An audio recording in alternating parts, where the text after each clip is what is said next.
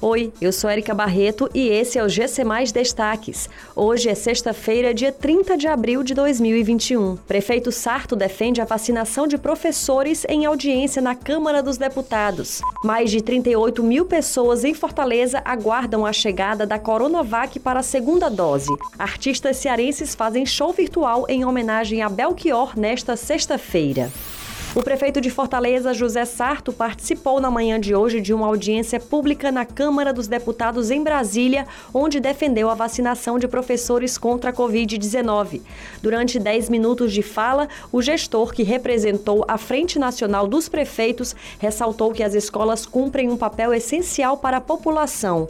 Sarto também destacou que os riscos do retorno às atividades presenciais na educação, sem a segurança necessária contra a Covid, são grandes Durante a audiência, Sarto também solicitou mais serenidade na aquisição das vacinas por parte do Ministério da Saúde.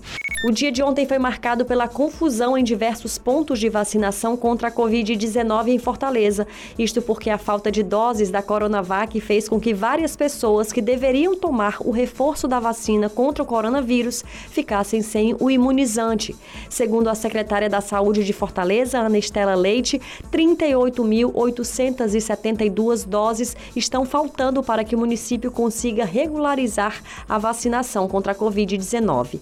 O motivo dessa escassez, segundo a titular da pasta, seria a liberação do uso do estoque de vacinas e a falta de reposição pelo Ministério da Saúde.